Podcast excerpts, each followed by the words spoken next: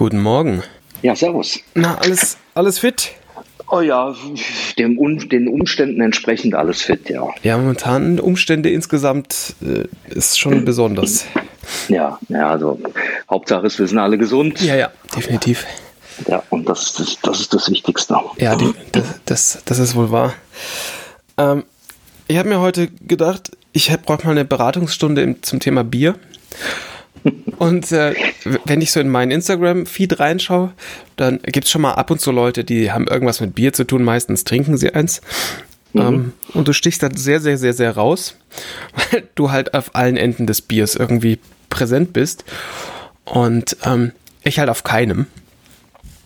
Und ähm, dann hatte ich, hatte ich bei dir auf der, auf der Webseite gelesen, ähm, dass, ähm, wie, wie habt ihr es gesagt, irgendwie, ähm, dass, das ähm, hier was, wie hieß es denn?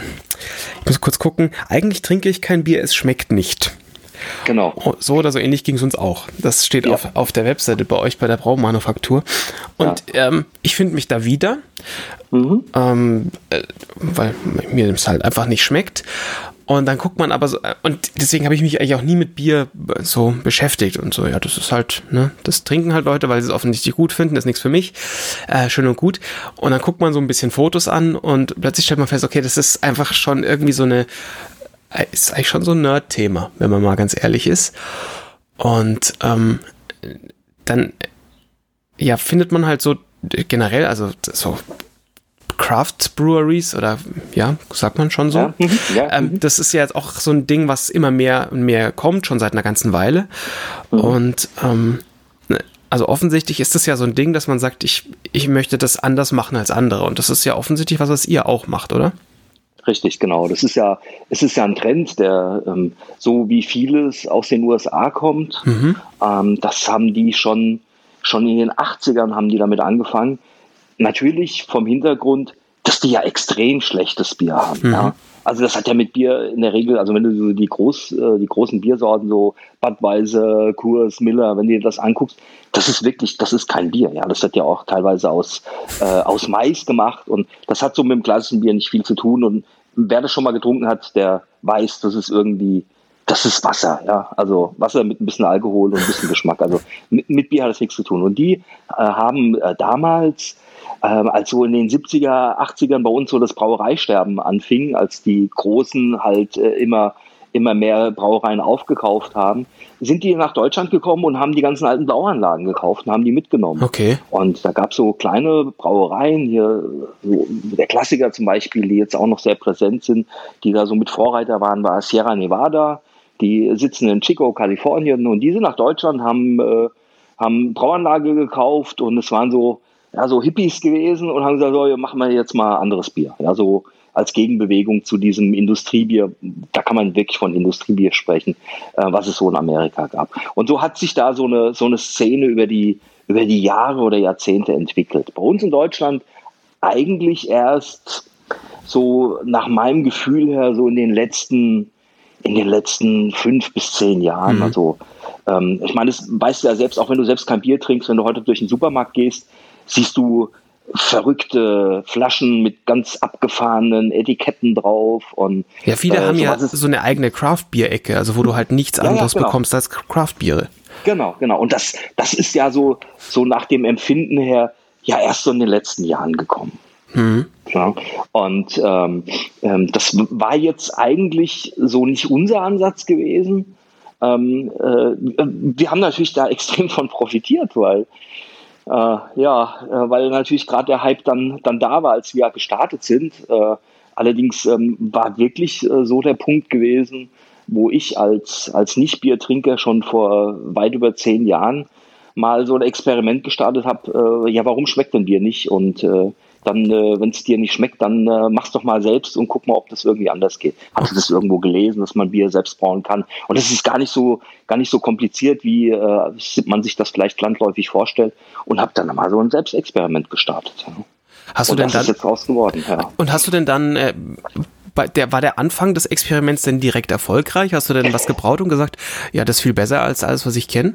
Äh, äh, also, äh, als ich angefangen habe, Bier zu brauen, gab es nichts. Es gab Pilz, also das kann man nicht trinken, ja. So, so diese, diese Standard-Pilzsorten, okay. so diese, diese Fernsehbiere, wie man so, mhm. äh, so bei uns in der Szene ja. sagt. Also das, was so durch die Werbung läuft. Da kannst du einen, einen Namen hinschreiben und das schmeckt sowieso alles gleich. Also okay. Die haben sich ja vom Geschmack her sehr, sehr stark angeglichen. Wenn du heute eine Blindverkostung machst und jeder sagt, also mein Lieblingsmarke ist hier Warsteiner und so, ähm, der wird sein Bier nicht rausschmecken, weil das ist gibt ganz wenige äh, von diesen deutschen Pilzsorten, die ähm, ja einen etwas anderen Geschmack haben. Der Rest schmeckt alles gleich. Also mhm. machst du ein Etikett drauf und füllst irgendwas rein, es schmeckt immer gleich. Ähm, und was gab's noch? Weißbier. Weißbier war so das Einzige, was ich getrunken habe. Ja, so Hefeweißbier. Mhm. Ja? Weil das, das fand ich, das hat wenigstens nach was geschmeckt. Also ich will jetzt nicht sagen, dass das deutsche Pilz schlecht ist, nur es ist, glänzt halt durch Abwesenheit jeglichen Aromas. Ja. Okay. Außer dass es bitter ist und eine leicht malzige Note hat. Aber wenn man sich heute die Bierbeschreibung äh, laut äh, dem äh, Brauerbund anguckt, wie ein deutsches Pilz ähm, definiert wird, ist es genauso definiert, dass es eigentlich nach nichts schmeckt. Also das, das ist schon, das, das ist, ist, so per Definition so. Ja, es darf äh, nur ein schwach ausgeprägtes Hopfenaroma haben. Es darf nicht sonderlich malzig sein. Es muss äh, sehr, äh, es muss sehr schlank sein. Und das sind alles Attribute, ähm, in, so ein Wein würdest du nicht trinken, ja. Also ja, wenn das äh, als Wein wäre. Ist es denn, also ist es denn im Grunde okay, nicht okay, wenn man jetzt sagt, okay, Pilz muss so schmecken, schön und gut. Und wenn du halt dann sagst, na, ich hätte gern was, was irgendwie kein, hier irgendwelche Bierwörter einsetzen, ich weiß es nicht genau, mehr nach so und so schmeckt und weiß ich nicht, malziger und weniger bitter, ist es halt kein Pilz, sondern weiß ich nicht, also genau. ist das also genau. ist das dann halt ein valider Angriffspunkt, weil man halt sagt, naja, wenn es aber halt nicht nach, nach äh, irgendwie Wasser mit Malz schmeckt, ist es kein Pilz? Ja, äh, genau das ist ja der springende Punkt. Und zu der Zeit, als, als ich so angefangen habe, äh, mich mit dem Thema auseinanderzusetzen, gab es halt wenig. Also es mhm. gab keine Alternative in Deutschland. Ähm, du hast zwar mal so Exoten gehabt wie so ein äh, Guinness oder so, aber das war nicht so mein Fall gewesen. Aber so ein, so ein richtig gutes Bier, da konntest du mal irgendwo ein Kellerbier bestellen oder da gab es mal einen Doppelbock. Aber letztendlich waren die alle irgendwie immer gleich. Untergärige Biersorten, die je nachdem mehr oder weniger stark sind. In der Regel ähm, äh, kaum Aromahopfen, wenn dann immer nur so Bitterhopfen. Und das ist genau das Attribut, was mir persönlich bei einem Bier halt überhaupt nicht geschmeckt hat. Okay. So diese, diese leere, bittere. Einfach nur bitter, aber ohne Geschmack. Mhm. Und dann, ähm, ja. Kurze Zwischenfrage. Ich sitze jetzt hier im, mitten in Bayern und wenn ich jetzt in den, in den Getränkemarkt meines Vertrauens spaziere, dann mhm. ist jetzt die, die Menge an Pilz ist äh, überschaubar. Hier steht halt irgendwie alles voll mit, mit Weißbier Hellem. und mit Hellem. Ja. Wo ist, wo ist jetzt der Unterschied? Ja. Man muss verstehen, dass ähm, wenn du, Pilz kommt ja eigentlich aus Norddeutschland, mhm. ähm, also jetzt in Deutschland wurde das Norddeutschland gebraut. Ähm, der die meiste Zutat in einem Bier ist Wasser. Mhm. Das ist die Hauptzutat. Und ähm, äh, je nachdem, wie, äh, wie kalkhaltig ja, ein Wasser ist, kann man bestimmte Biersorten nicht brauen. Okay. Also hartes Wasser ist nicht geeignet für Pilz. Mhm. Ihr in Süddeutschland habt halt überwiegend hartes ja. Wasser. Ja. Und ähm, das Problem ist, hartes Wasser und Hopfen, das verträgt sich nicht, das mag sich nicht so wirklich.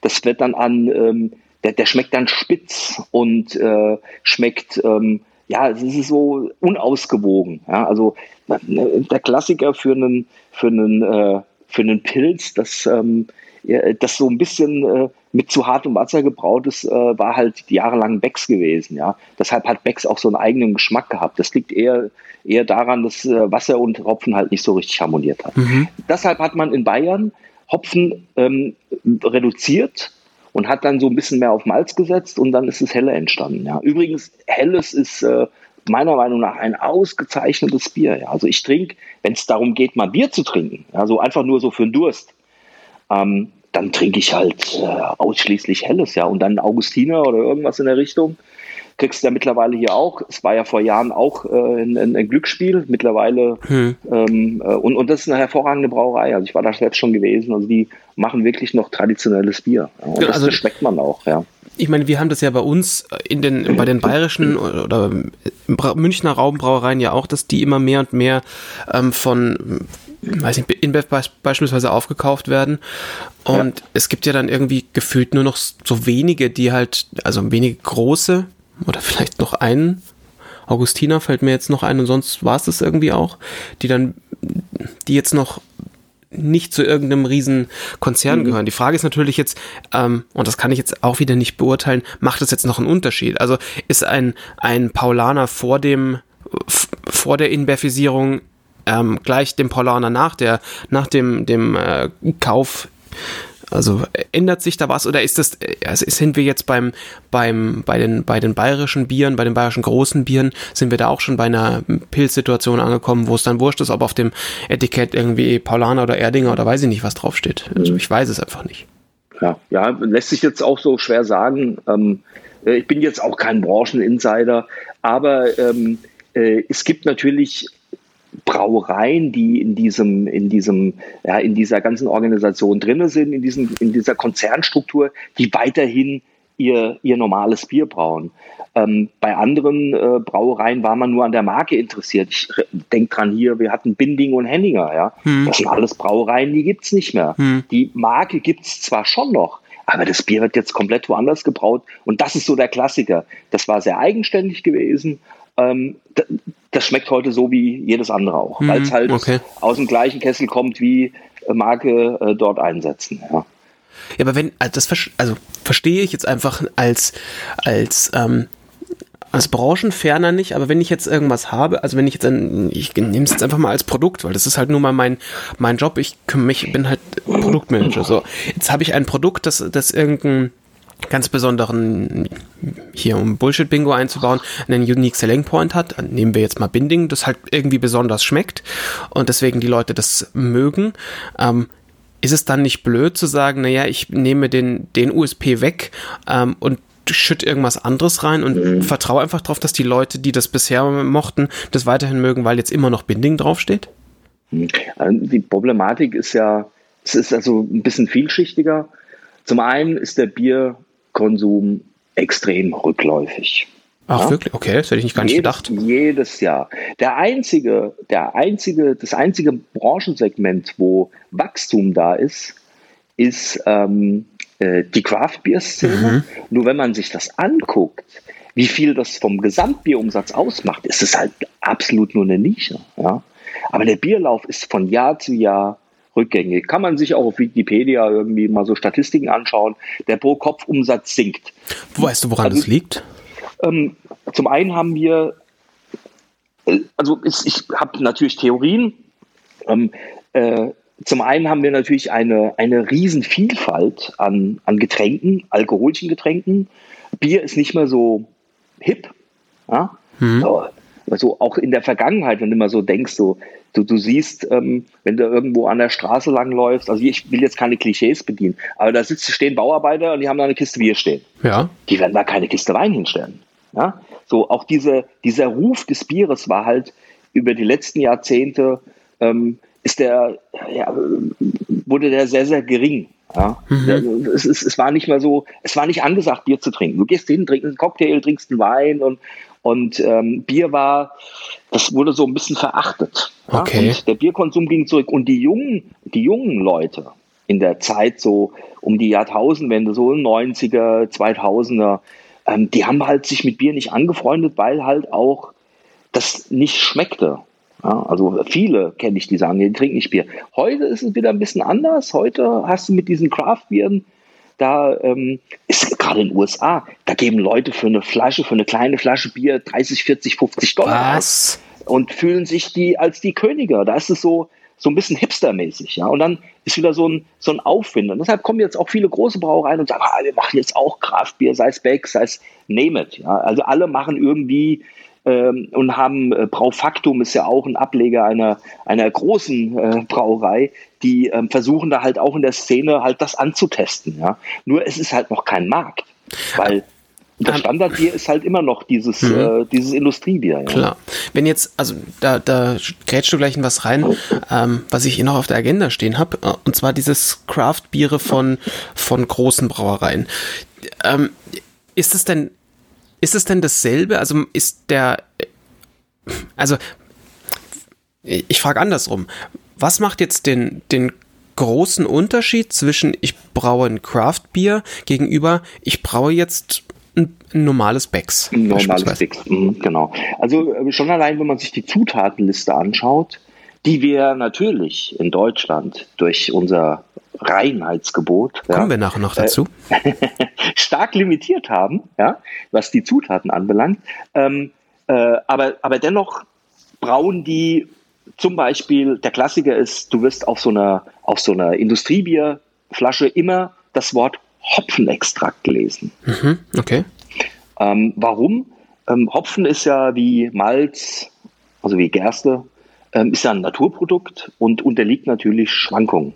Ja? Mhm. Also was die Ernte anbelangt. Also ähm, im Hopfen ist äh, maßgeblich für für die Bitterung ähm, die Alphasäure, der Alphasäuregehalt ähm, äh, wichtig und der schwankt natürlich je nach Jahr, also je nachdem, wie die Sonne war, wie das Wetter war, wie das Wasser war und so weiter. Ist ja nur ein Naturprodukt. Und da wird natürlich aus verschiedenen Hopfensorten äh, wird dann äh, ein Extrakt gewonnen und ähm, das ist ein Verschnitt aus ja, möglicherweise verschiedenen Ernten, verschiedenen Hopfen und so weiter, damit man immer gleichbleibende Qualität herstellen kann. Mhm. Weil ein Becks schmeckt jedes Jahr gleich. Mhm, okay. Und das kriegt man natürlich nur mit Standardisierung hin. Zum einen, was der Prozess anbelangt, also die Herstellung vom Bier, und zum anderen natürlich, was auch die Zutaten anbelangt. Ja?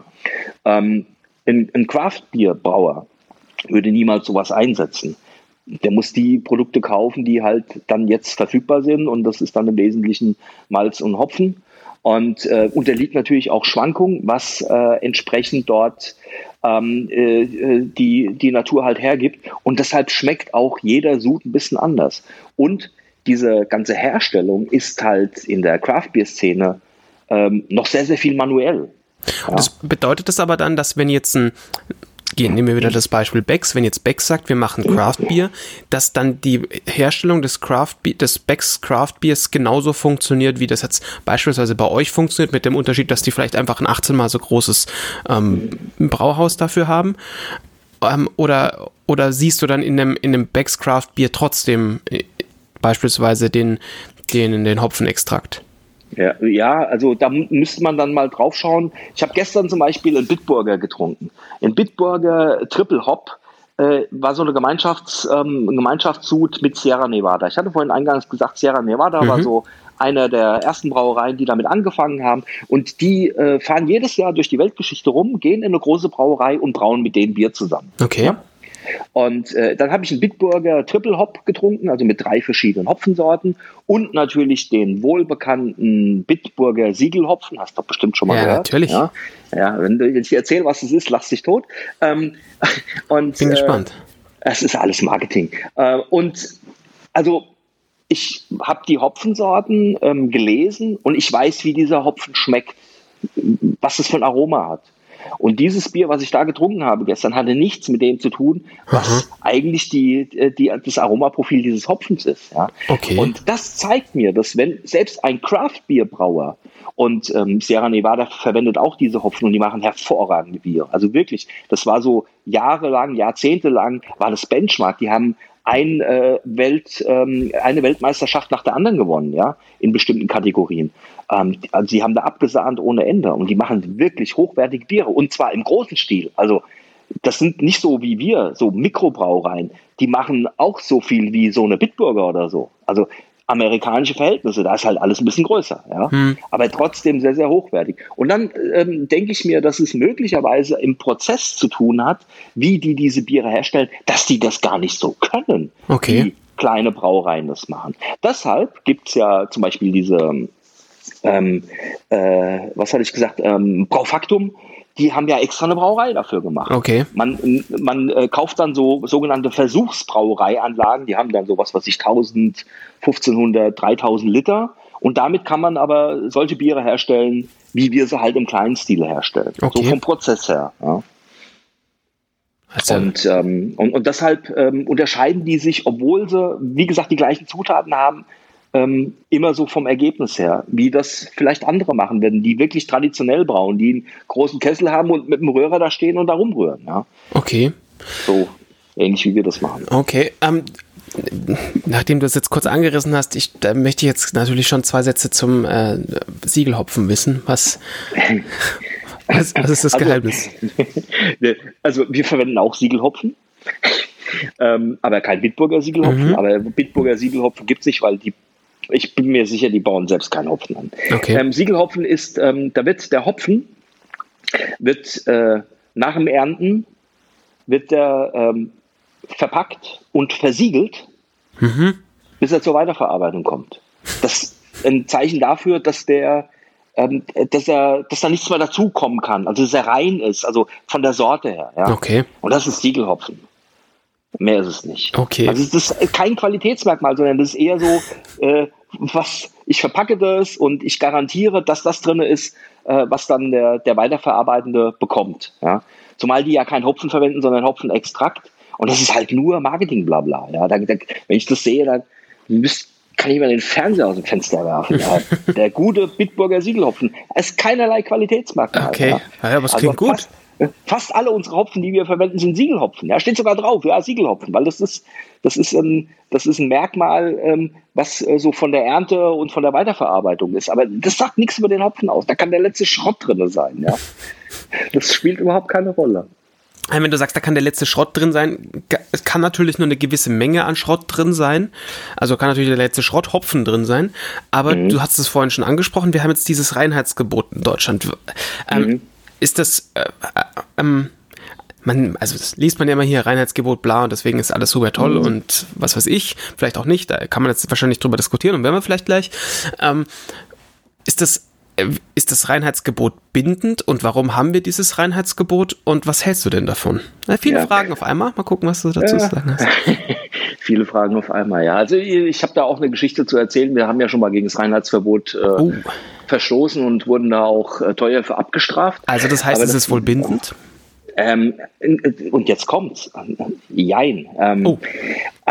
Also Reinheitsgebot ist ähm, ist ja äh, das äh, vorläufige deutsche Biersteuergesetz, wie es ja eigentlich heißt. Es gibt ja kein Reinheitsgebot in dem Sinne, mhm. ähm, aber es heißt ja im Amtsjargon halt das äh, vorläufige Biersteuergesetz ist ja aus der Historie entstanden, weil früher viele Sachen da zusammengepanscht worden sind, in denen Leuten schlecht wurde und Gott weiß was. Und was noch viel interessanter ist, ähm, äh, es wurden bestimmt auch bestimmte Zutaten im Bier, also so ganz früher, ja, äh, Steuern erhoben. So, mhm. 16. Jahrhundert. Und ähm, die ganzen Hersteller haben gesagt, oh, dann verwenden wir halt was anderes, damit wir diese Steuern nicht bezahlen müssen. Ja? Mhm. Und dann haben sie zum Beispiel anstatt äh, Gerste, haben sie halt Weizen verwendet. Und dann hat Weizen natürlich auch bei der Brotherstellung äh, gefehlt und so weiter mhm. und so fort.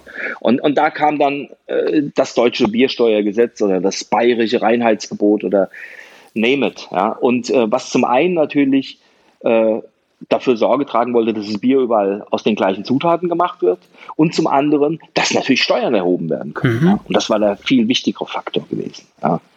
Und ähm, das hat sich natürlich äh, äh, 15, 16 ja, mhm. ähm, halt äh, ab da etabliert und äh, wurde dann halt äh, reformiert und äh, jetzt glaube ich in den 70er, 80er Jahren oder wann das letzte Mal die Reformation war. Und das bindet uns Brauer jetzt ganz klar, wenn du in Deutschland ein Bier herstellst, ja, dann darfst du verwenden XYZ. Punkt. Ansonsten ist es kein Bier. Du hast jetzt vorhin gesagt, dass statt Gerste Weizen verwendet wurden. Jetzt, äh, ja. jetzt, jetzt ich, du, sagst du natürlich, es gibt ja Weizenbier. Ja? Genau, das hätte ich jetzt mal, äh, also, ne? Genau. Wir, wir nennen es offensichtlich anders in Bayern, aber ähm, na, Weißbier, Weißbier. Genau. Es ist aber Weizen, hat einen Weizenanteil. Und genau. jetzt kommt, im deutschen Biersteuergesetz steht drinne, was die maximale Anzahl an Weizen für bestimmte Biere sein darf. Okay. Also zum Beispiel, ich, ich, weiß es jetzt nicht genau, aber äh, müsste jetzt nochmal nachlesen. Ähm, Prozentsatz X darfst du maximal verwenden und das ist dann so das Weißbier. Okay. Ja? Und dann halt auch, äh, es darf Zucker zugegeben werden, aber nur bei obergärigen Bieren, bei untergärigen Bieren ist es nicht erlaubt. Also es ist schon ziemlich kompliziert, ja? komplex, ähm, aber durchaus verständlich. Und jetzt kommen die Craft-Bierbrauer. Genau. So. Jetzt nimmst du dir so ein Etikett und guckst mal, was da so drauf steht. Und da steht da drauf gelagert auf ähm, Johannisbeermus. Und da sagst du, what? Das äh, hat ja irgendwie nichts mit dem Einheitsgebot zu tun. Was heißt denn gelagert? Gelagert, also im Sinne von, we weißt du, wie Bier hergestellt wird?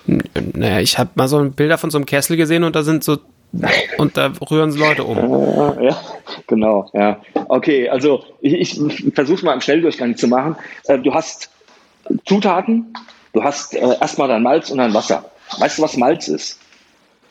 Hm, ich könnte es jetzt nicht genau sagen. Okay, Malz ist, ähm, äh, Gerste ist ja das Getreide. Ja? ja. Haben, wir, haben wir Gerste und ähm, äh, Gerste, wenn du jetzt Gerste nimmst und würdest die in Bottich kippen und versuchen damit äh, Bier zu brauen, da würdest du nicht weit kommen, weil in der Gerste fehlt ein entscheidendes, äh, äh eine entscheidende Sache und das ist ähm, eine, ein Enzym und dieses Enzym heißt Alpha-Amylase.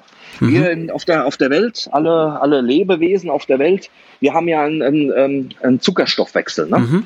Wir verbrennen ja alle Glucose und genauso tun es ja auch Pflanzen machen. Mhm.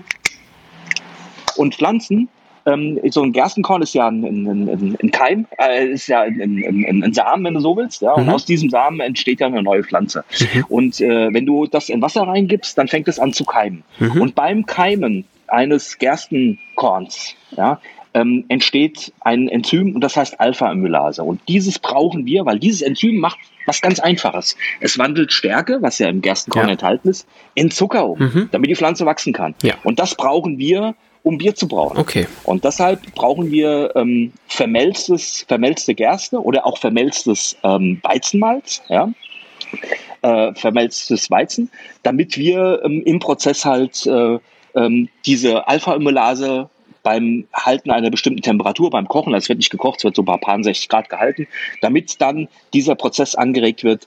Äh, Alpha-Amylase, setz mal Stärke in Zucker um, weil die brauchen wir ja für die Vergärung. Ja? So, und ähm, äh, du hast entsprechend dann dein, dein, dein Malz und dein Kram und äh, dann machst du deine Maische und dann wird da wird da großartig mit Temperaturen rumgemacht, um bestimmte Zuckerarten zu generieren. Dann kommt das, äh, wird das abgekühlt, dann kommt es in den Gärtank und dann kommt Hefe dazu. Ja? Mhm. Vorher wird natürlich noch mit Hopfen gekocht und so, aber das überspringe ich jetzt erstmal alles. So, und wenn das dann ähm, fertig ist, wird es nochmal in ein Fass gepumpt und auch in diesem Fass ist unten Hefemus drin. Äh, mhm. nicht Hefemus, sondern äh, äh, Johannisbeermus. Okay. Und dann macht man so bestimmte Frucht oder die schmeißen Orangenschalen rein oder Gott weiß was. Also da, da gibt's die wildesten Sachen. Ja? Sogenannte Sauerbiere gibt's dann und dann sind so bestimmte ähm, äh, Fruchtaromen drinne, die säuerlich sind mhm. und äh, werden auch bestimmte Hefen für verwendet. Das ist alles super spannend. Und das heißt, ist das, das, ist die Bedeutung von, es wird darauf gelagert. Also das heißt, unten, mhm. unten genau. ist es drin, okay. Mhm. Genau, und dann geht das Aroma dann halt äh, in, in, das, in das Jungbier, also in, den, in das zu vergärende Bier über und hast halt diese komischen Fruchtaromen drin. Ja? Mhm. Das ist alles gut und schön. Es hat alles nichts mit dem Reinheitsgebot zu tun. Okay. Aber null. Ja? Es ist per Gesetz nicht erlaubt. Die Leute machen es trotzdem. Ja? Ähm, ist ja auch okay. Also schmeckt gut, nur in Deutschland ist es eigentlich nicht zulässig. So, du hast gleich mal was von belgische Biere gehört. Die, die schmeißen mhm. da Kirchen rein und so. Ja, ja? Genau. Und, und so, so Kirchbiere. Das wird auch hier in Deutschland gemacht, ist aber eigentlich nicht erlaubt. Ja? Okay, warum kommt jetzt nicht die Bierpolizei und nimmt euch alle fest? So, jetzt kommt's. Ich äh, kann dir mal so aus eigener Erfahrung erzählen, wie das bei uns war. Wir haben, ähm, wir haben Bier gemacht und haben ähm, neben den äh, erlaubten Zutaten äh, Haferflocken mit reingemacht. Mhm. Haferflocken ähm, zum Malz. Haferflocken haben jetzt keinerlei ähm, Auswirkung auf den Geschmack. Haferflocken bringen ähm, eine extreme schöne Schaumstabilität Stabilität und einen schön cremigen Schaum mhm. und so ein, so ein schön weiches Mundgefühl. Mhm. Ja? Jo, das hat uns 1500 Euro gekostet. Okay, ja. sauber. Und wir mussten alle, alle Biere zurückholen und äh, mussten die vernichten und durften mhm. die nicht mehr verkaufen und wurden abgemahnt. Ähm, dieses, Wer mahnt ähm, da? Also ja, und das macht, äh, das, ähm, das macht das Veterinäramt. Okay. Das auch für die ganze ähm, äh, Kontrolle da zuständig ist. Und je nach Stadt sind die da mehr oder weniger hinterher. Und bei uns in Wiesbaden sind die halt, ja, die finden zwar gut, dass es eine Brauerei gibt, aber ähm, bitte nach den Regeln spielen, ja. Okay, jetzt muss ich. Ach, das ist alles sehr, sehr verwirrend. Weil jetzt ähm, muss man natürlich sagen, offensichtlich ging es ja bei dem Reinheitsgebot darum, dass hier äh, niemand kein Brot mehr hat und dass die richtigen Steuern bezahlt werden. Mhm. Ähm, würdet, also angenommen, du wirfst jetzt Haferflocken rein, würde es denn plötzlich bedeuten, dass du keine Steuern mehr bezahlen müsstest? Äh, ähm, ich dürfte es nicht mehr Bier nennen. Ja. So, okay. jetzt gehen, viel, jetzt gehen viele Kraftbier äh, ähm, Brauer her und sagen, ja, da schreibe ich halt nicht Bier drauf. Hm. Und dann schreibe ich halt drauf malzhaltiges Getränk, alkoholisches Getränk. Und äh, schreibe das auch auf meiner Webseite nicht drauf und tu so, als ob es kein Bier wäre. Mhm. Nur die Problematik ist, es geht ja um Verbraucherschutz. Ja. Also ich habe dir das auch erklärt. Ich sage, das ist Malz, das ist, die Haferflocken machen nichts im Bier. Und dann sagt sie, ja, es geht um Verbraucherschutz. Der Verbraucher wird getäuscht. Ähm, und zwar ähm, haben wir auch auf keinem Etikett draufstehen gehabt, dass wir Bier, weil Bier, die Bezeichnung ist geschützt. Aber zum Beispiel ein bierhaltiges Getränk oder ein malzhaltiges Getränk ist nicht geschützt. Mhm. Und ähm, äh, aber, und jetzt kommt der entscheidende Faktor, was die mir gesagt haben, ist dein Auftritt, deiner Webseite und deine Kommunikation stellt ganz klar in Vordergrund, auch wenn du es nirgendwo aussprichst, dass du Bier herstellst. Mhm. Und wenn du Bier herstellst, dann musst du das nach den Regeln tun. Und die Regeln sind halt per Gesetz definiert. Punkt. Da gibt es keine Diskussion drüber. Und ähm, ich kenne viele, wir in der Szene kennen uns ja alle. Und äh, ich kenne viele, die ähm, ähm, äh, das ja ignorieren. Und ähm, die haben halt Glück gehabt. Oder, oder diejenigen, die es kontrollieren, bei denen, die, die interessiert das nicht. Ja? Mhm. Und äh, aber für uns äh, war dann halt ganz klar die Entscheidung gefallen, ähm, wir machen es nach dem Reinheitsgebot, obwohl die ähm, vom, vom Amt uns ähm, äh, Kompromissbereitschaft gezeigt haben. Die haben gesagt, wenn ihr was plant, zum Beispiel Haferflocken reinmachen wollt, äh, damit das und das ist, dann stellt bei uns einen Antrag, wir prüfen den. Und wenn das, der biertypische Geschmack oder das, ähm, das Bier an sich nicht komplett entfremdet wird, werden wir euch das genehmigen. Aber wir müssen es im Vorfeld machen. Mhm.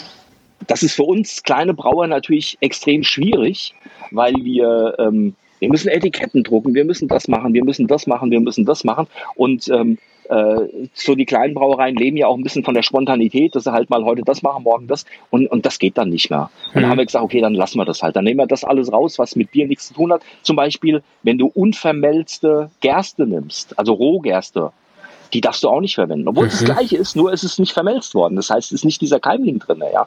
Ähm, damit kannst du halt auch, gerade bei dunklen Bieren, ähm, äh, nochmal ein bisschen was an deinem Geschmack ändern. Das mussten wir halt alles von der Zutatenliste streichen.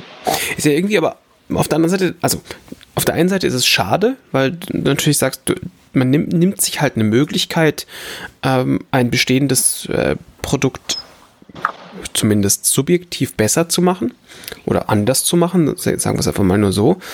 Ähm, also ja, das ist, ist mhm. natürlich schade. Auf der anderen Seite lese ich jetzt bei dir zum Beispiel hier, ähm, wenn ich mir den, die, die Wiesbaden Edition Summer Spirit anschaue, steht mhm. dann da drin, in der Nase entfalten sich herum von Südfrüchten wie Zitrone, mhm. Grapefruit, Mandarine und Maracuja. Ähm, genau. Ähm, dazu gesellen sich ein Hauch von Stachelbeere und rote Johannisbeere. Jetzt genau. Äh, hast du gerade gesagt, ihr haltet euch ins Reinheitsgebot. Das heißt, ich nehme mal an, in dem Kessel liegt weder Zitrone, Grapefruit, Mandarine noch Maracuja Richtig. und Stachelbeere und rote Johannisbeere liegen da auch nicht drin. Ähm, Richtig. Das heißt, und jetzt kommt, ja, ja. ja, ja das muss das ja mhm. irgendwie anders müssen diese Geschmäcker da reinkommen. Es gibt, es gibt zwei Möglichkeiten. Und, und, das, und das war für uns auch so ein bisschen Ansporn. Wenn du ein Bier haben willst, das, das nach Maracuja schmeckt und du kippst da Maracuja-Saft rein, jetzt mal blöd gesagt, dann ist es relativ einfach. Mhm. Ja? Obwohl es ist nicht einfach, aber so von der Logik her. Ja? Ähm, wenn du aber willst, dass dein Bier nach Maracuja riecht und du musst, kannst kein Maracuja-Saft reingehen, mhm. dann ist es ein bisschen schwieriger. Und da kommen wir zum Hopfen.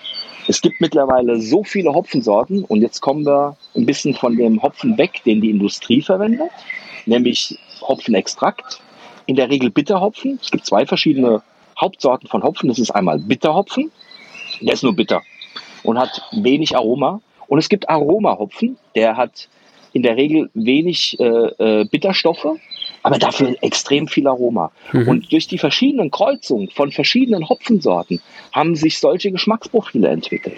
Und es gibt jedes Jahr neue Hopfensorten. Und bei diesem Summer Spirit haben wir zwei äh, neue Hopfensorten genommen, zwei neue Kreuzungen, die ähm, bestimmtes ähm, Aromaprofil haben. Und wenn du diese Hopfentüte aufmachst und hältst da die Nase rein, also jeder, den ich kenne, der das noch nie gerochen hat, der, der guckt mich an wie ein Auto. Der sagt, ja, wieso riecht das so? Ja, das kommt ähm, ja durch die Kreuzung von verschiedenen Hopfensorten. Ja. Okay, das ist ja krass. Weil, also ich kenne ja. ich kenne halt so wahrscheinlich ist das dann der Bitterhopfen, ich kenne das und das ist jetzt ein Geruch, der mich nicht so richtig anmacht. Ja. Und das könnte natürlich dann also komplett anders sein. Das, das ist komplett anders. Und wir brauen ausschließlich mit Aromahopfen. Wir verwenden keinen Bitterhopfen. Mhm. Ähm, der hat äh, den entscheidenden Nachteil, dass der verflucht teuer ist. Okay. Und du brauchst wesentlich mehr, weil dieser, weil du musst da eine gewisse Bitterung im Bier erreichen, weil ähm, auch die Bitterung, die Bitterstoffe machen ja das Bier haltbar. Der Hopfen ist ja am Bier drinne als äh, natürliches Konservierungsmittel. Mhm. Und ähm, wenn du natürlich dein Bier haltbar machen willst, musst du ähm, eine gewisse Bitterung erreichen und mit Aromahopfen musst du teilweise die zehnfache Menge an Hopfen oh, nehmen. Und Hopfen ist mit eines der, der teuersten ähm, der, der teuersten Zutaten im Bier. Mhm. Ja. Und äh, jetzt kommen wir wieder, warum macht es die Industrie nicht? Ja, die Industrie, die ist natürlich, die will preiswertes Bier Klar. verkaufen und will natürlich viel Gewinn machen. Ja. ja und deshalb wird natürlich Hopfenextrakt genommen und davon brauche ich extrem wenig. Und das heißt, ich kann meine Produktionskosten von der Herstellung extrem niedrig halten. Und mhm. das interessiert uns erstmal überhaupt nicht, sondern für uns zählt erstmal das Ergebnis. Und es ist völlig egal, was das kostet. Das okay. spielt keine Rolle. Die Kalkulation wird zum Schluss gemacht. Ja? Mhm. Und, äh, und, und ähm, äh, es geht ums Produkt und nicht äh, um den Profit. Ja? Das, das ist unser Ansatz. Mhm. Und so ist der Ansatz auch von vielen, von vielen äh, kleinen Brauereien, dass die halt äh, sich dem Geschmack und dem Aroma verschrieben haben und nicht äh, das machen, weil sie jetzt hier ein neues Businessmodell ähm, gefunden haben. Ja. Ich meine, es ist natürlich geil, wenn du halt den, den Luxus dir baust, dass du sagen kannst, mir ist es egal, was das nachher kostet und ideal, idealerweise auch deinen, den, den Kundenstamm findest, der sagt, mir ist egal, was ich für eine Flasche ähm, Wiesbadener Edition, Edition, wie, wie es auch mal nennt, ähm, äh, was ich dafür bezahle, weil ich weiß, dass es mega geil schmeckt und wenn das halt dann bedeutet, dass, keine Ahnung, eine Flasche 3 Euro kostet, dann kostet halt eine Flasche 3 Euro. Fertig. Und ja. ähm, das ist natürlich, also ist natürlich eine, eine sehr, sehr angenehme Position. Auf der anderen Seite scheint mir natürlich auch der, ähm, ist der Weg dahin jetzt auch nicht der, der einfachste. Also, ne, das ist ja, das kommt ja dann, das kommt ja dann mit höherem Aufwand. Und ich nehme jetzt mal an, dass, also wenn ihr jetzt Dinge ausprobiert und sagt, wir würden gerne was, irgendwas anderes machen, passiert das dann auch, dass man sagt, okay, wir, haben, wir brauen jetzt da irgendwie einen, eine Einheit, in welcher Einheit das auch mal gebraut wird, und dann sagen wir am Schluss, das war echt kacke, das schütten wir jetzt weg. Also, ja, also, also weggeschüttet haben wir bisher ähm, äh, eigentlich nur ein Sud in den, in den äh, fünf äh, Jahren, wo wir jetzt tätig sind. Ähm, und da hatten wir uns halt was eingefangen, eine Infektion, den mussten wir wegschütten. Okay. Ähm, ansonsten, natürlich äh, ist jedes Bier ähm, dann halt immer so ein bisschen so eine so eine Praline, ja, du weißt nicht, was dich erwartet. Mhm. Ähm, du hast natürlich schon, wie beim Kochen, man, du weißt ja auch schon, nimmst deine Zutaten, ja. du kennst, ähm, du kennst die Zutaten und du kannst dir schon vorstellen, was da rauskommt. Ja, also wenn wir Biere machen, wissen wir eigentlich schon, wie es wird. Aber wenn wir jetzt, so wie jetzt bei diesem, bei diesem Summer Spirit, ähm, Hopfensorten nehmen, die wir noch nie verwendet haben, ja. dann müssen wir uns natürlich auf das Aromaprofil des Herstellers verlassen. Ähm, der sagt, ja, das ist so und so und so und so. Und die Kombination aus verschiedenen Hopfensorten, ähm, die ändert ja auch nochmal was am Profil. Und dann ist es schon immer spannend, wenn es dann fertig ist, den ersten Schluck zu trinken, dran zu riechen, zu sagen, ja, das ist gut.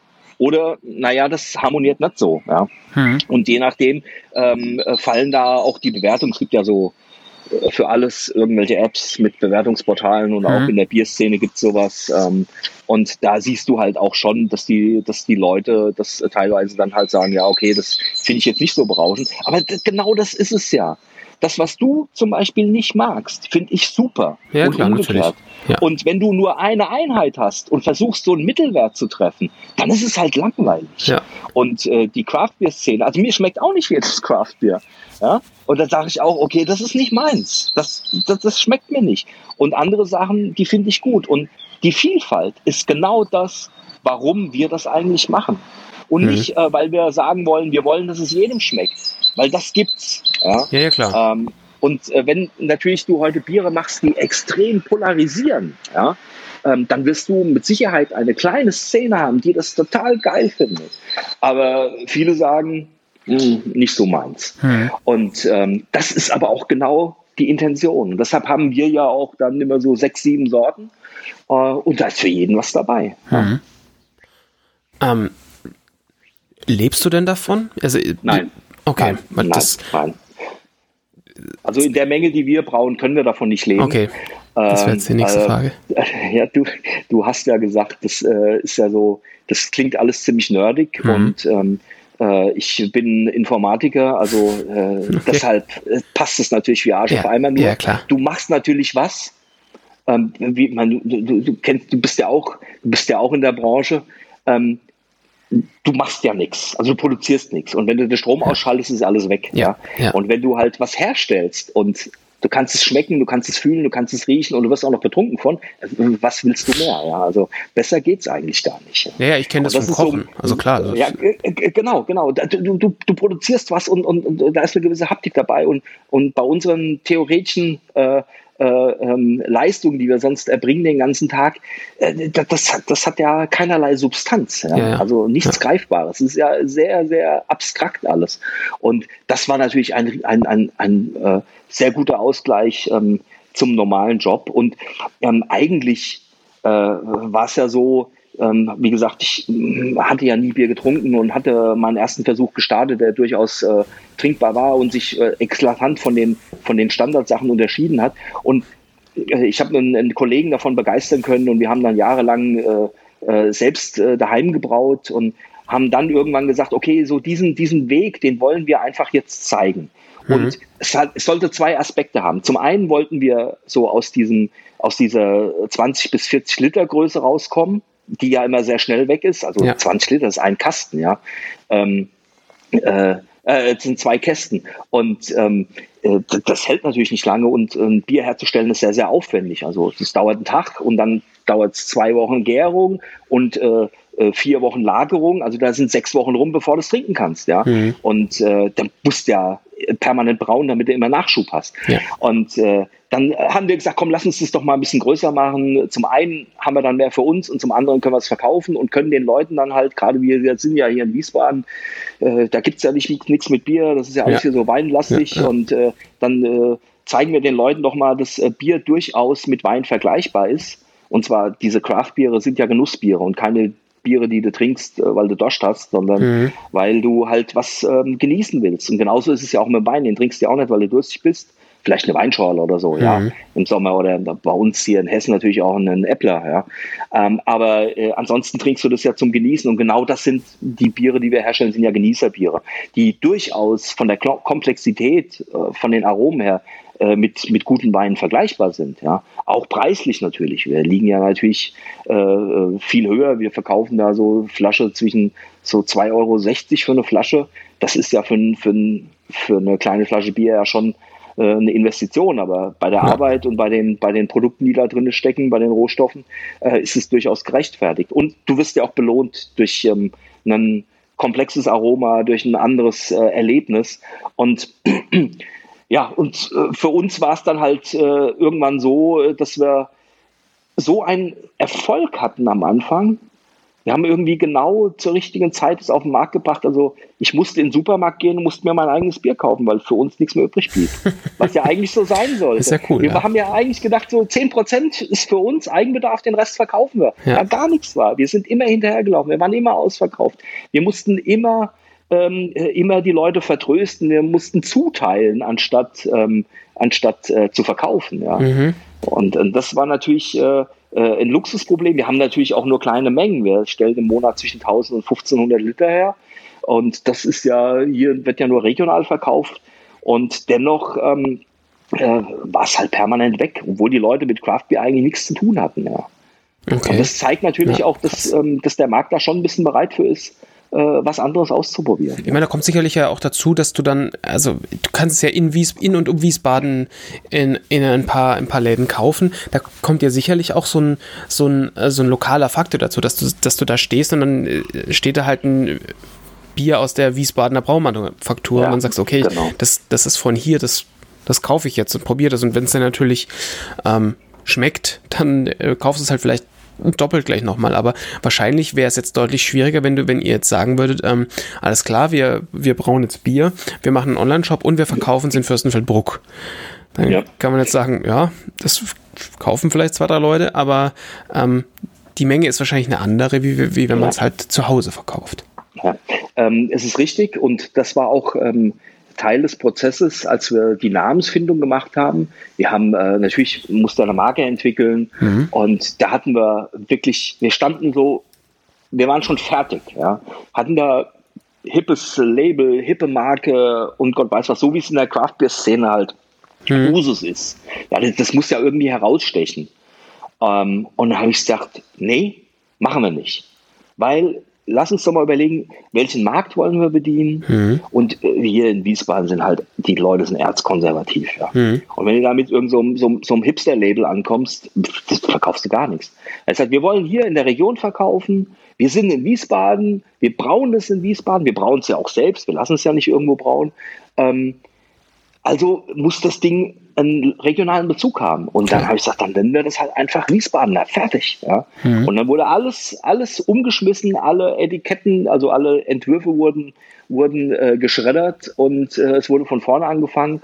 Und ähm, das hat uns auch dann ähm, bestätigt, weil die Leute sagen, oh toll, es gibt ein Bier aus Wiesbaden, das wird bei uns in der Touristikinformation verkauft. Hm, gesehen, Leute, die nach Wiesbaden kommen und äh, äh, die nehmen das als Souvenir mit nach Hause, ja. Und äh, weil es halt wirklich äh, regional ist, ja. Und, und das ist unser Anspruch. Wir wollen es regional hier verkaufen. Wir würden gerne mehr verkaufen. Wir würden uns gerne vergrößern, aber die Problematik sind die Räumlichkeiten. Ähm, die wir brauchen und äh, wir wollen halt nicht aus Wiesbaden raus. Mhm. Es, es gibt nur wenige ähm, Stadtteile in Wiesbaden, wo wir brauen können, aufgrund des Wassers. Wir haben verschiedene Wassersorten hier. Ach krass, und okay. ähm, das, das, schränkt sich natürlich ein. Ja, das wird total unterschätzt, aber wie gesagt, die Hauptzutat im Bier ist das Wasser. Und wenn das mhm. Wasser beschissen ist, dann wird dann Bier auch nichts. Ja. ja. klar, natürlich. Ach krass. Und wir haben hier teilweise ähm, nicht gutes Wasser. Wir brauen jetzt in einem Vorort von Wiesbaden, in Medenbach. Das ist so ein ja, ein Stadtteil ist es nicht, so ein Vorort halt, der gehört aber zu Wiesbaden. Und ähm, da haben wir ein recht gutes Wasser. Dann haben wir so eine alte, alte Schlachterei gemietet. Und äh, da war schon auch alles drin, gekachelte Wände, Kühlhaus, ja, ja, ja. alles, was wir gebraucht haben. Da haben wir auch wenig Investitionen gehabt, das dann äh, so hinzubringen, ähm, dass wir da Bier bauen können. Wie viel Zeit geht denn da pro Woche rein in die, in die Geschichte? Ja, also wir brauen in der Regel ähm, einmal die Woche. Mhm. Ähm, der Brautag dauert einen Tag, das sind so zwischen acht und zehn Stunden. Mhm. Ähm, am Tag vorher fangen wir mit Vorbereitungsarbeiten an, heizen die Kessel hoch und so weiter. Ähm, und dann halt äh, mit ja, Brauen sind wir da einen Tag beschäftigt. Äh, viel geht fürs Saubermachen drauf. Und ähm, dann äh, gärt das Bier. Dann wird es umgefüllt in Lagertanks, dann lagert das Bier, dann wird es abgefüllt, abfüllen. Wir füllen jede Flasche einzeln von Hand ab. Also okay. Handabfüllung. Manufaktur ist bei uns, äh, ähm, das ist nicht nur ein Spruch, das ist wirklich so. Also es ist wirklich, wird alles in Handarbeit gemacht. Das Abfüllen ähm, nimmt sehr, sehr viel Zeit in Anspruch. Wir schaffen in der Stunde 100 Flaschen. Mhm. Oh, okay. Und äh, wir haben äh, letztes Jahr 25.000 Flaschen verkauft. Kannst du also ausrechnen, mhm. wie viele Stunden wir da abgefüllt mhm. haben.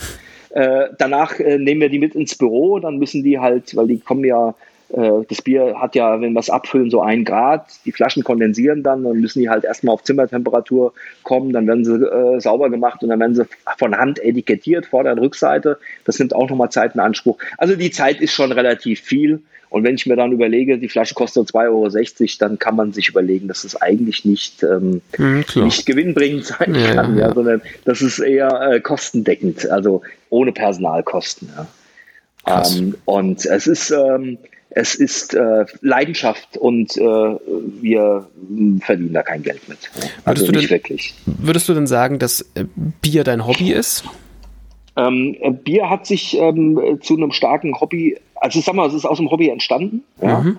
Also diese, diese ganze Thematik Bier, so sich damit zu beschäftigen, was ist Bier, das ist sehr, ein sehr komplexes Thema, ein sehr vielschichtiges Thema. Äh, ja, ähm, schon. Äh, und aus dem Hobby hat sich eine Leidenschaft entwickelt und das wollte ich den Leuten halt mhm. vermitteln. Ja. Und das war der, der Ursprung zu sagen, äh, mein Weg, den ich gegangen bin, vom absoluten Bierhasser zum, zum äh, ich mache gerade eine Ausbildung zum Biersommelier, ähm, äh, dort diesen, diesen Weg zu zeigen, ähm, das kann auch für andere spannend mhm. sein. Ja? Und das zu, das zu, zu erfahren. Und äh, wie gesagt, wir haben es nie aus, äh, aus Profit- oder Businessgründen gemacht, sondern nur, weil wir es halt, weil wir es geil finden und äh, weil wir denken, andere Leute können davon mhm. profitieren. Ja, ja lässig. Ja, es ist schon krass, wie viel, wie viel in so einem Thema drinsteckt. Also wenn man halt, ne, was, was ich halt an Bier sehe, ist, äh, also ist so, okay, das steht im Supermarkt oder das steht im Getränkemarkt, aber wie viel da halt so drinstecken kann. ja. Und gerade die, diese, diese Craft Beer ähm, Geschichte kriegt man natürlich so mit, so ja, okay, das ist offensichtlich das Hipster-Bier und äh, das, sowas geht jetzt inzwischen. Ähm, aber was das natürlich bedeutet, und die Frage ist, äh, können natürlich genauso gut sein, dass jetzt die Craft-Biere, die man sonst kaufen kann von anderen Brauereien, die jetzt halt auch keine Riesenbrauereien sind, dass es bei denen ja ähnlich läuft wie bei euch, dass die das, genau. Ja, ja, natürlich, natürlich, klar. Ja, ja. Also ich, ich kenne viele aus der Region, ähm, äh, also eigentlich ziemlich alle. Ähm, wir treffen uns ja auch immer auf irgendwelchen mhm. Messen oder so, da stellst du ja dann Zeug aus und dann gibt es ja immer so Messen, wo die Leute dann rumlaufen und die sich durchprobieren und dann, äh, das ist aber immer sehr, äh, sehr nerdig. Das sind halt immer so die ganzen die ganzen Biernerds, die dann ankommen und äh, dann halt irgendwelche Bewertungen abgeben und neue Sachen sich durchprobieren. Und wir unterhalten uns mhm. natürlich auch alle. Und es ist interessant, dass ähm, auch Leute, die wirklich genau das Gleiche machen, aber mit einem komplett anderen mhm. Ergebnis, weil äh, nicht nur die Zutaten wichtig sind, sondern auch wie du das Ganze machst. Und dann tauschen wir uns auch gegenseitig aus. Und ähm, jetzt gerade wenn neue kommen, habe jetzt auf der letzten Messe äh, letzten Jahr im November jemanden kennengelernt, der auch relativ neu dabei ist und in der gleichen Größenordnung wie wir brauen.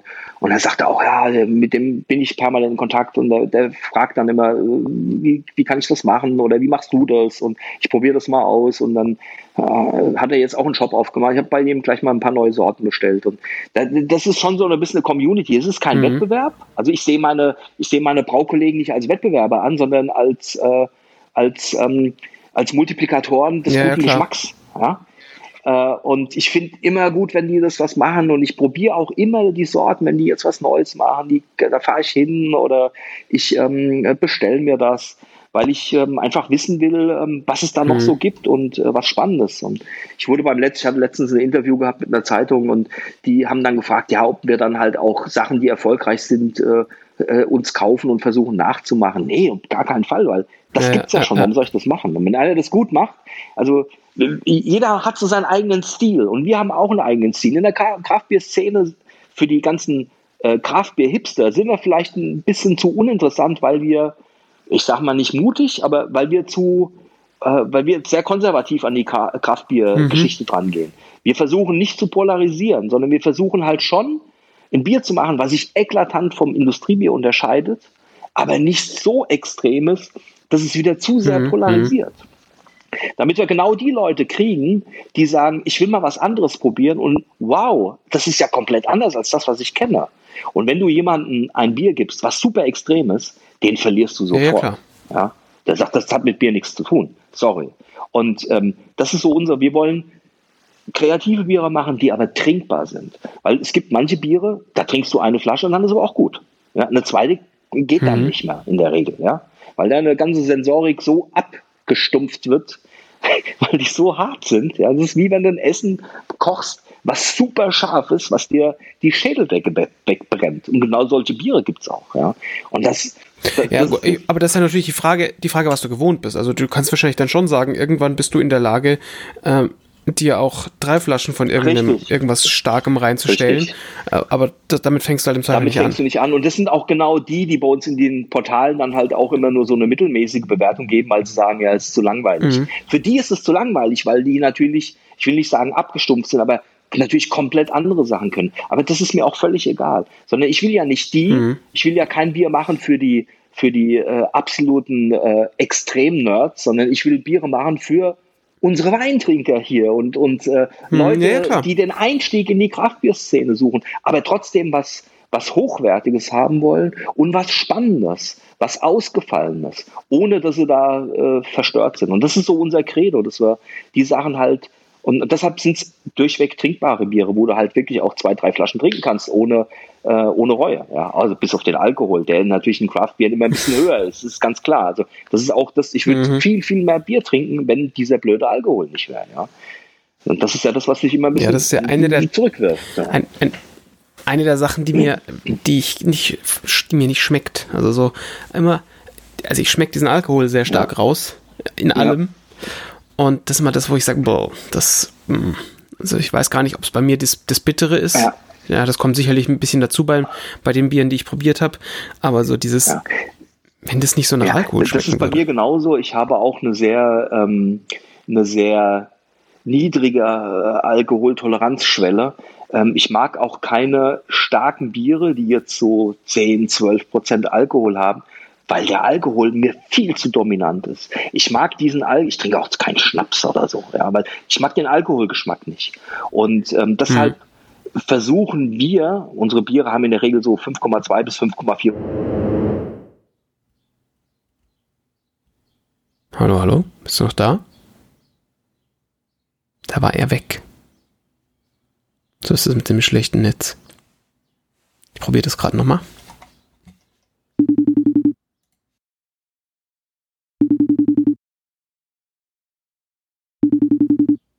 Hörst du mich? Jetzt höre ich dich wieder. Ah, komisch, ja. FaceTime halt, ne? Du hattest wohl schlechtes Netz. Ich, so WLAN habe ich, ja. Also, oh, ja, WLAN, gutes WLAN von der Telekom. Ja, ja das muss ja sehr gut sein. ähm, so waren wir stehen geblieben. Ja, ähm, Alko Al Alkoholtoleranz. Also Alkohol, wir, genau. wir versuchen halt durch diese, durch diese vielfältigen Aromen, die wir haben, natürlich den Alkoholgeschmack, der ja im Bier drin ist, weil du ja zwischen 4,8 und 5,4 Prozent, beziehungsweise wir haben sogar eins mit 8 Prozent Alkohol. Äh, den versuchen wir natürlich dann schon ein bisschen in den Hintergrund zu drücken, dass wir komplexere Aromen, die vom Malz oder die vom äh, und die vom Hopfen kommen, ähm, in den Vordergrund zu stellen, damit du den Alkohol halt eben nicht rausschmeckst. Ja? Mhm. Und äh, das ist ähm, das ist bei vielen Starkbieren halt, die sehr schlank sind, nicht der Fall. Ja? Und äh, das schmeckt mir persönlich auch nicht. Okay. Ja, ist spannend. Also dann, da ist offensichtlich noch mehr in dieser, in diesem Bier drin. Ich weiß nicht, ob ich mich das jemals traue, aber der, ja, mal gucken, man soll ja niemals nie sagen. Man muss ja auch ab und zu seine, seine, seine eigenen Überzeugungen in Frage stellen, ob das immer noch aktuell ist oder wenn sich die Grundlage ändert.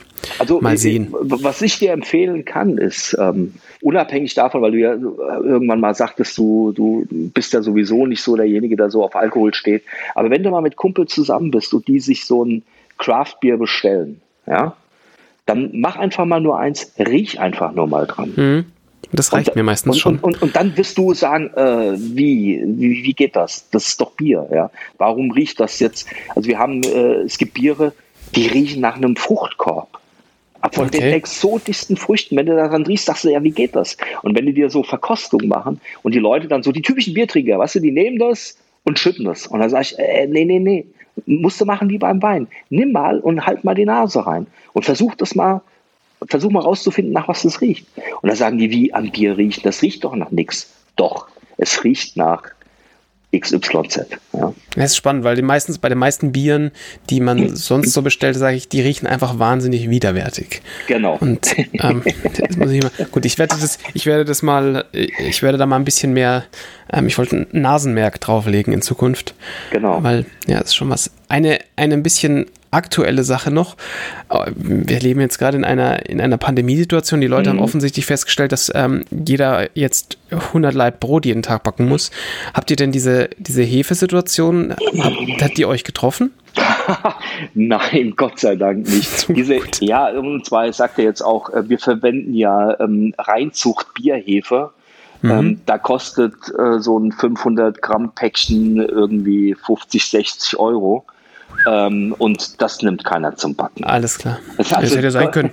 Jetzt hätte sein können, dass dann plötzlich alle Bierhersteller sagen, okay, offensichtlich backen die Leute, äh, wir, wir machen jetzt nur noch die Backhefe. Keine Ahnung, ich kann hier keine Unterschiede, aber okay, also da ist offensichtlich noch ein Unterschied zu dem, was ich im Kühlschrank stehen habe. Und ähm, Definitiv, und die konnte ich weiter brauen. Definitiv. Also mit, mit, dieser Hefe kannst du auch äh, Bier brauen, aber es schmeckt ganz, ganz widerwärtig. So, okay. ähm, und, und wir hatten ja vorhin äh, gesagt, ähm, dass ähm, äh, Bieraromen sich aus dem, aus dem Malz und aus dem Hopfen entfalten, aber die Hefe ist auch mit ein entscheidender mhm. Faktor, wie das ähm, Bierprofil dann wird. Und da mhm. gibt es unterschiedliche ähm, Hefesorten, gerade mit den Obergärigen. Also wir brauchen ja ausschließlich obergärige Biere, schon allein, weil wir untergärige Biere äh, aufgrund unseres Equipments nicht brauen können. Ähm, und ähm, je nachdem, welche Hefe wir verwenden, können wir da das Aromaprofil auch nochmal eklatant beeinflussen. Ja. Und mhm. äh, diese Bierhefen sind äh, sind mit der teuerste Rohstoff, was das Gewicht anbelangt, nur man braucht halt nicht so viel, wenn man dann halt ähm, die äh, Gärung in Gang setzt. Ja. Ach, krass. Und schon ist eine Stunde rum. Es ist einfach krass. Also, man merkt es irgendwie nicht. Wahnsinn. Also, ich merke schon, in dem Thema Bier ist viel mehr drin. Das ist nichts mehr so, ich mir jemanden, der, der Wein herstellt, und dann äh, erfahre ich wieder ganz viele neue Sachen. Es, Sicherheit, ja. Es ist echt spannend, wenn man so ein bisschen aus seinem, aus seinem äh, normalen Fahrwasser rausgeht. Ähm, mein, was du ja im Endeffekt auch gemacht hast mit, äh, ich bin eigentlich Informatiker, aber ich brauche jetzt mal Bier. Es, ja, finde ich, finde ich immer wieder spannend, sowas. Es ist, es ist spannend, es ist spannend und es ist vor allen Dingen auch ein Thema, ähm, das ist, äh, das ist so komplex und vielschichtig, da, da kann man Bücher drüber schreiben, ja, mhm. die es ja auch am Markt gibt, ja. ja, ja, äh, ja. Äh, und ähm, das, das sind auch gerade so, so diese, diese, äh, die ganzen Hintergründe, die die Leute halt nicht wissen, wenn wir Tastings machen ähm, und den Leuten halt auch mal überhaupt vermitteln, was ist Bier, was steckt hinter Bier, was ist die Geschichte vom Bier. Das mhm. ist schon ein extrem spannendes Thema und ähm, diese, diese Standardbiere kommen dem eigentlich gar nicht gerecht. Also es ist, mhm. es ist viel interessanter als ähm, das normale Kaufhausbier, ja. Und okay. äh, das ist das, was wir auch versuchen, ein bisschen mit zu transportieren. Ach ja, krass. Ja, ist auch cool. Vielen Dank für die, für die viele Zeit, weil das, äh, das war sehr, das war sehr lehrreich, für mich zumindest. Und ja, ich werde das, ich werde, wie gesagt, ich werde mal Biere mit anderer Nase betrachten. Das solltest du auf jeden Fall mal tun, ja. Mal gucken, ob ich da irgendwann einen augenöffnenden Moment habe. Ja, vielleicht auch mal okay, so, so, einen kleinen Schluck mal probieren, mal so das ja, Mundgefühl. Ja, ja. ja. Und, äh, und dann vielleicht nicht gerade so ein, so ein ganz starkes nehmen, sondern eher so ein, so ein kalt gehopftes äh, Pale Ale oder ein, ja, ein mhm. IPA wird vielleicht schon ein bisschen zu hart, weil es immer ein bisschen mehr Alkohol hat, um da sich mal ranzutasten. Das ist eine gute Sache. Und wenn du willst, ich kann dir ja mal was zuschicken, dann kannst du mal die Sachen ausprobieren. Das, und, klingt, das äh, klingt sehr gefährlich. Ja. Zumindest nur dran riechen und äh, trinkt, ja. deine, trinkt deine Frau Alkohol? Äh, grundsätzlich schon, sobald sie nicht mehr unser, unseren Nachwuchs stillt. Ah, okay. Bis, bisher auch kein großer Bierfan, aber ja, wer weiß, vielleicht ändert sich das ja. Ja, also ich, mach dir gerne mal was fertig und schick dir das mal rum. Und dann, äh, dann kannst du mal, kannst du mal so dich durch die Aromenvielfalt, dann mach ich dir mal so einen Sechser fertig mit unseren sechs verschiedenen Sorten. Und dann gehst du mal so durch die, dich durch die äh, Aromavielfalt mit der Nase durch und kannst auch mal ein Stückchen probieren und holst ein paar Kumpels, die dann vielleicht den Rest trinken und dann. Das muss nicht weggeschützt werden, das wäre nämlich schade. Nee, da steckt, da steckt um sehr, sehr viel Arbeit drin. Nee, ich, also ich, da, da finden sich sicher Leute, die, die auch gerne mal ein, ein äh, Pale Ale und Co. Ähm, trinken statt dem, dem Standardhellen aus, aus dem Getränkemarkt. Genau, dann schick mir mal deine Adresse, dann mach ich dir einen Sechser fertig, schick ich dir auch Sehr raus. gern. Super cool. Ja, Holger, dank dir. Gerne. Und dann, äh, weiß ich nicht, sag, wie, was sagt man unter Brauern? Gut Brau? Nee, gut Sud. Gut Sud, aha. Ja, gut Sud Und noch was da, gelernt. Ja. ja, gut Sud. Allzeit ja, dann, gut Sud, ja. Dann, dann wünsche ich allzeit gut Sud und äh, man sieht sich spätestens auf Instagram. Auf jeden Fall. Ich danke dir. Alles klar. Danke dir. Ciao, ciao. Bis dann. Ciao.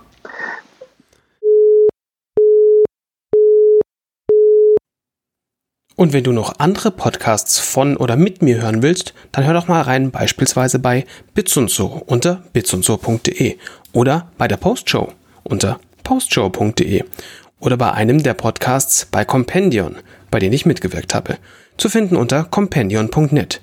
Und möchtest du noch schlechteres Netz? Dann geh doch auf patreon.com slash schlingel, um mich zu unterstützen. Würde mich echt freuen. Danke fürs Zuhören. Bis bald.